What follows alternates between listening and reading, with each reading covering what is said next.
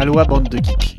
Dans ce monde, il y a deux catégories de gens, ceux qui jouent et les autres. Moi, je joue. Vous, vous m'écoutez. Salut à tous, ce podcast a été enregistré dans ma cave en direct du Spiel Digital. Classe, non? Au programme, le salon bien sûr et les retours sur Bonfire, Lost Ruins of Harnack, Why You Lying, Oriflamme Embrasement, Oltré et Furnace pour terminer. Attachez vos ceintures, on décolle pour la galaxie Spiel Digital. Avant tout, cette information qui vient de tomber et me ravit, c'est l'implémentation digitale officielle de mon jeu préféré, Concordia. Il sortira sur Steam d'ici SN prochain, et s'il peut faire la part belle à ce génial jeu et ses multiples cartes, il me fera un grand plaisir de continuer à y jouer encore et encore. SN c'est beau, c'est chaud et digital cette année. Si de nombreux salons laissaient les éditeurs gérer leur table, le Spiel a fait le choix d'intégrer les outils Discord et Tabletopia dans un site agrégé particulièrement efficace. Et c'est un succès. La galaxie des éditeurs, celle des styles de jeu, la recherche directe par sortie ou par éditeur, tout cela concorde à trouver rapidement un jeu qu'on avait repéré et se rendre au bon canal Discord et à une ou plusieurs tables Tabletopia lorsqu'il y en a. Le Spiel a par ailleurs fait partenariat avec la plateforme pour offrir un mois gratuit à tous. Bravo Les éditeurs qui ont investi dans la convention avec des personnes pour faire les démos ont eu du pain sur la planche et je le pense seront contents du salon car ils ont fait des démos non-stop pendant les 4 jours du salon. Ceux par contre qui n'ont pas pris cette peine n'ont pas dû avoir tant de joueurs ni de visibilité. Bien sûr, de nombreux éditeurs ont préféré jouer la carte du canal Twitch pour regarder jouer, moins immersif tout de même les tables de Lost Ruins of Arnak et Bonfire n'ont pas désempli de la fin de semaine, alors qu'il était tout de même facile d'y jouer en patientant quelques dizaines de minutes.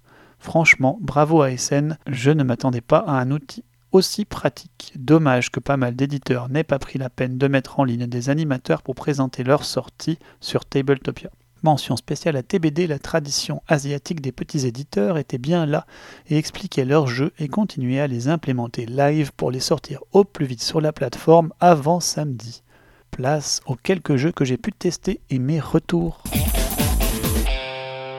On commence par Bonfire, c'est la dernière sortie de Stefan Feld et pas des moindres. Si Tuscany reste un titre médium, Bonfire se classe largement dans la catégorie costaud de ces titres à côté de Trajan ou du très punitif Aquasphère. Point de dés ici, mais des tuiles à agencer sciemment pour récupérer les précieuses actions que vous convoitez. Ajoutez à cela des objectifs à réaliser particulièrement clivants et tous en concurrence. Ça donne un cocktail de mécanique imbriquée qui vous laisse un sentiment de liberté dans les trois premiers tours, puis vous renvoie le poids de vos choix initiaux dans la face dans les tours suivants. Côté graphique, on est dans la charge comme Aquasphère et une dose un peu outrancière de pictogrammes à mon goût. Mais le casse-tête compétitif donne au jeu une saveur toute particulière, certainement un des meilleurs jeux de Feld à mes yeux. Quand est-ce qu'on y retourne? Lost Ruins of Arnak est sans conteste le buzz du salon. CGE n'a pas lésiné sur les personnes aptes à faire des démos durant les fuseaux horaires européens et nord-américains, et ce fut payant. Le jeu vous place à la tête d'une expédition dans les ruines d'Arnak à la recherche de fameux trésors. Les mécaniques sont dans la hype actuelle, un mélange de pose d'ouvriers et de deck building. De votre main, vous pourrez récupérer des ressources et aller explorer les ruines et enfin faire des recherches. Les cartes sont à double emploi. Ajoutez à cela différentes ressources, des dangers assez aléatoires mais pas agressifs, et vous obtenez un jeu parfaitement huilé qui a tout pour convaincre dès la première partie. Les combos se montrent assez facilement. Il est simple à prendre en main et calibré sur 1 heure à 1h30 de jeu. Un jeu qui va faire parler de lui, à voir sur le long terme ce qu'il vaudra. Why You Lying? Perudo, ou Liar's Dice en anglais, est un jeu de bluff très connu. Ce jeu-là, taïwanais, reprend son principe pour le décliner dans une version carte beaucoup plus familiale. Ainsi, cinq animaux sont figurés et le Joker est pris par des hommes déguisés en animaux, cocasse et ridicule à souhait.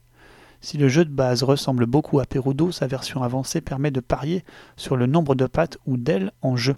Une idée intéressante qui ouvre une seconde dimension de réflexion. Certes, le criquet a quatre ailes et six pattes, mais son Joker un homme n'a que deux pattes et pas d'ailes. Enfin, le jeu autorise un joueur à appeler Why You're Lying, le titre du jeu, en montant sur l'enchère et en désactivant les jokers de toutes les futures propositions pendant ce round. Un twist intéressant encore. Ça ne révolutionne rien, mais pour moi ça permet d'introduire ce jeu de bluff à des enfants dès leur plus jeune âge, c'est-à-dire aux alentours de 4 ou 5 ans. Côté Studio H, la présence au Spiel était large et forte, permettant de présenter ces deux dernières nouveautés à beaucoup de monde.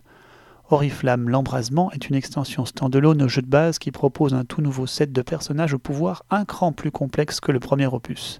Il est complètement combinable avec son grand frère et fait la part belle aux interactions encore plus fortes. Coups fourrés et trahisons sont légion. Ça donne un jeu plutôt chaotique mais agréable à jouer au vu des très nombreux rebondissements que les cartes peuvent engendrer entre elles.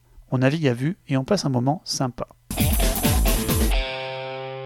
Oltré est la future sortie de Studio H qui coïncidera avec le prochain salon des jeux de Cannes. Oltré, c'est une création d'Antoine Boza et illustrée par Vincent Dutré. Autant vous dire que les attentes sont là. Il se place dans l'univers du jeu de rôle éponyme. Riche en narration, le jeu se place donc comme une sorte de Ghost Stories familiale en termes de mécanique, où les joueurs vont devoir coopérer dans diverses missions au sein du royaume pour réaliser des missions dans les villages environnants, sauver la veuve et l'orphelin tout en construisant de quoi améliorer leurs repères ou leur château.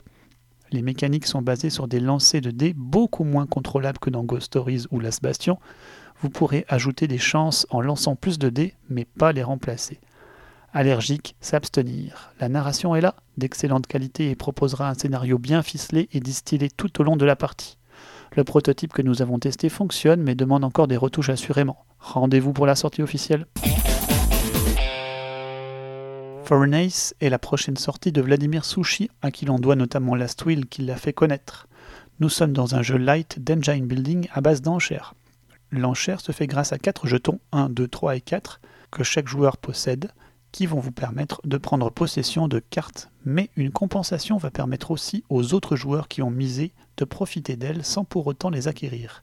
C'est ce système d'enchères qui fait tout le sel de l'originalité du jeu l'acquisition de cartes n'est pas si essentielle et les compensations sont parfois plus fortes ou plus intéressantes pour vous. Au-delà de cette enchère, on retrouve un engine building avec transformation de ressources dans tous les sens pour produire sur certaines des points.